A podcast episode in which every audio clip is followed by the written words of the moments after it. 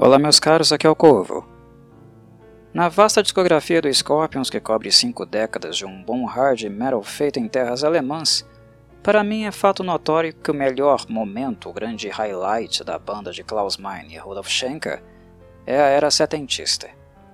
Entre 1972 e 1978, o Scorpions ficou completamente fora dos holofotes e estava longe de possuir toda a fama que conseguiu nos anos 80, com os lançamentos comerciais Blackout e Love of the First Sting.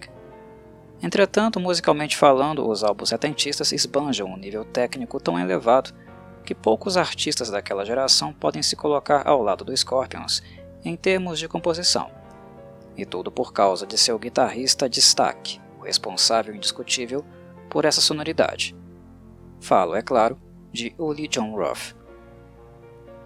Mencionar Uli e virtuosismo na mesma frase é redundância. O alemão é assertivamente reconhecido como um dos pais do rock neoclássico, título que ele divide apenas com Rich Blackmore, e ninguém mais, embora eu pense que Uli, em termos sonoros, seja realmente o precursor muito em virtude das influências clássicas que escutamos em suas composições. Pense em um sujeito fanático pela música de Jimi Hendrix, mas com refino e incrivelmente habilidoso a ponto de tocar sinfonias clássicas nas guitarras apenas para aquecimento. Este é um resumo do que foi Uli John Ruff e do impacto que ele causaria nos guitarristas que, inspirados por ele, nos anos 80 acolheriam o rock neoclássico como estilo preferencial.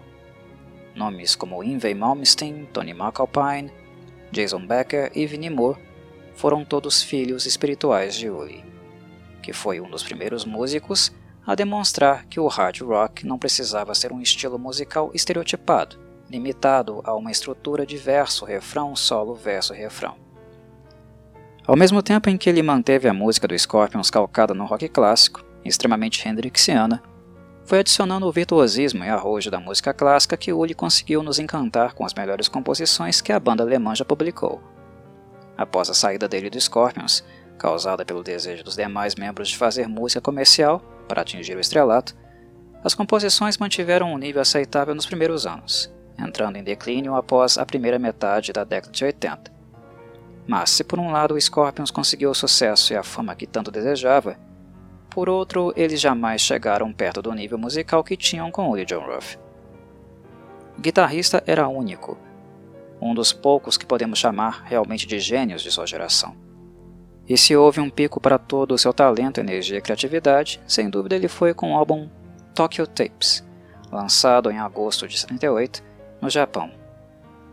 Eu troco qualquer álbum de estúdio do Scorpions pelo Tokyo Tapes em qualquer dia ou hora da semana. Na verdade, creio que jamais ouvi tanto um álbum dos alemães como este, e por sinal nunca me cansei dele. Tokyo Tapes é considerado um dos melhores álbuns ao vivo de todos os tempos por uma razão, e ouvindo-o, encontramos poucos motivos para negar esta qualidade. É simplesmente surreal como a banda está coesa e como soa Uli John Ruff, que rouba os holofotes de todos os demais, inclusive de Klaus Meine, nos melhores anos de sua saúde vocal. Ofuscar Klaus é algo que poucos dariam conta de fazer em meados de 78, tamanha a potência de sua voz. Entretanto, a fluência e a habilidade de Uli na guitarra são tão acima da média que ouvi-lo em Tokyo Tapes chega a ser uma experiência espiritual, além de musical. As canções foram extraídas de dois dos três shows que o Scorpions tocou no Japão, mais especificamente nos dias 24 e 27 de abril. E considerando que Uli afirma que o melhor dos três foi o primeiro, justamente aquele que não foi gravado, isso dá a dimensão do patamar musical que estamos falando. O setlist é intocável e reúne as principais composições da era setentista. Faixas como Picture Life, Will Burn the Sky, In Trance, Dark Lady, Top of the Bill, Polar Nights, Flight to the Rainbow, Spirit is Coming e He's a Woman, She's a Man são apresentadas de forma tão incendiária que eu diria que elas encontraram talvez as suas versões definitivas. Isso eu certamente posso dizer em relação a Will Burn the Sky, cujos solos maravilhosos da versão de estúdio foram incrivelmente superados aqui. E também de Polar Nights, que além de ser uma amostra objetiva do nível técnico de Uli, na versão do Tokyo Tapes ainda conta com uma introdução deliciosa, um bom e velho boogie para aquecer os ouvintes. Ainda preciso apontar, igualmente, que Tokyo Tapes também apresenta as versões mais rápidas e pesadas de todas as canções, o que de certo modo é previsível pela banda estar finalizando a turnê do álbum Taken by Force, de 77, que até aquele momento era certamente o álbum mais pesado que o Scorpions gravara, mesmo com o desagrado de Uli. Naquela época, o metal já começava a dar sinais de que seria o gênero mais popular da música pesada nos anos seguintes, o que de fato se confirmou. E ansiando por aumentar sua popularidade, Klaus Meine e Rudolf Schenker demandaram que Uli tocasse e compôsse de forma mais pesada, o que rendeu mais um grande álbum, mas também serviu de pivô para sua saída da banda, pelo fato do guitarrista não se sentir tão inclinado e inspirado a escrever ou tocar músicas tão agressivas. Mas graças aos céus ele gravou pelo menos mais um álbum com Scorpions e topou ir ao Japão com a banda, no primeiro convite para tocar na Terra do Sol Nascente, o maior feito dos alemães naquela ocasião. No rock metal é de comum acordo que se o Japão não aprova sua música, sinal que uma banda ainda não está madura e respeitável musicalmente. A exigência e amor incondicional dos japoneses por música elaborada chancelavam e ainda chancelam o título de instrumentista respeitado que a maioria apenas sonha em conseguir. Se você convence o Japão, certamente já pode dizer que atingiu o sucesso musical de sua carreira, porque lá é só o quesito musical que falará mais alto, no que diz respeito aos artistas ocidentais. O público é extremamente atencioso e detalhista com aquilo que uma banda faz instrumentalmente, e receber o reconhecimento deste é sempre um motivo de orgulho. No que diz respeito aos Estados Unidos, podemos dizer o mesmo, mas apenas no aspecto comercial, era realmente no Japão que alguém se provava como musicista, como alguém que realmente se supera tocando ao vivo e apenas com as suas habilidades naturais. Uli John Ruff havia acordado em gravar o Taken by Force com os Scorpions, fazer a turnê do álbum e finalmente deixar a banda. E os shows no Japão marcam justamente sua despedida. Seu legado e contribuição são irretocáveis, e Tokyo Tapes foi o ponto mais alto de seu brilhantismo. Este álbum é Uli John Ruff, escrito de cabo a rabo dando seu adeus de forma respeitosa, apaixonada e extremamente dedicada. Como mencionei anteriormente, quando ouvirem Uli tocar sua Stratocaster em Tokyo Tapes, a experiência que terão será mais do que musical. Será também espiritual, tal o grau de imersão, de concentração e unicidade do alemão com o seu instrumento. E mais impressionante é o som que ele conseguiu extrair de sua guitarra e amplificador.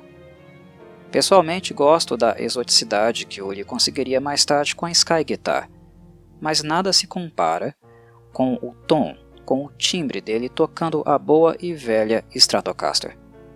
A nostalgia é enorme quando ouvimos o mago com uma em mãos. Considero este o seu grande momento. O som é alto, melódico, desafiador e com um tônus fora do normal. E não há muito mais o que eu possa dizer além do que eu já disse sem soar redundante. No caso de Tokyo Tapes, falar demais é desnecessário em virtude de ser este o tipo de álbum que fala por si.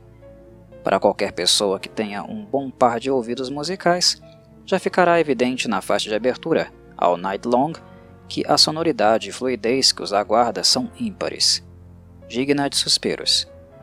Ninguém precisa comentar, sugestionar ou justificar a qualidade de um bom álbum ao vivo. Os melhores de todos os tempos não deixam margem para dúvida. Confirmam seu status logo após o término da primeira audição. E Tokyo Tapes ocupa um lugar especial no panteão das grandes obras, ao lado de Strangers in the Night, do UFO, Made in Japan, do Deep Purple, Unleashed in the East, do Judas Priest, e Live and Dangerous, do Lizzy, só para citar alguns dos irretocáveis. Ele é mais um exemplo da máxima de quem sabe faz ao vivo, mas que no caso transcende tal conceito. Tokyo Tapes, assim como os demais álbuns citados, não são apenas demonstrações de legitimidade. É um álbum que supera ao vivo, de maneira única e orgânica, tudo o que uma banda havia feito no estúdio até então. E pessoalmente, acho que nada que o Scorpions fez, posteriormente, se aproxima do nível instrumental genial que o Lee Jong-ruff demonstrou aos japoneses nas três noites memoráveis em Tóquio. Eu poderia contar a vocês algumas outras coisas curiosas, como por exemplo o choque entre culturas e a surpresa da banda com a etiqueta dos japoneses. Poderia falar da ausência de captação do áudio da plateia, o que inclusive fez Uli confessar, há alguns anos, que o som de palmas foi adicionado posteriormente na mixagem. Apenas o som dos instrumentos foram realmente gravados ao vivo. Mas todas as possíveis curiosidades sobre Tokyo Tapes são meramente secundárias, irrelevantes quando colocadas ao lado da sonoridade.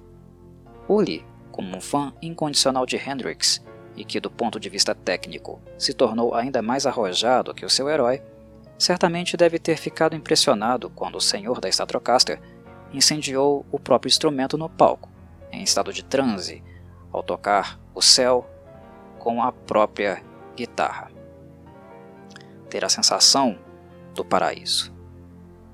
E encerro este breve comentário dizendo a vocês que o próprio Uli John Ruff poderia ter feito o mesmo, caso quisesse, ao término dos shows que foram registrados aqui.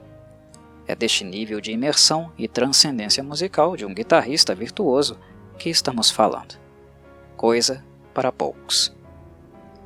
A todos um forte abraço e saudações corvides.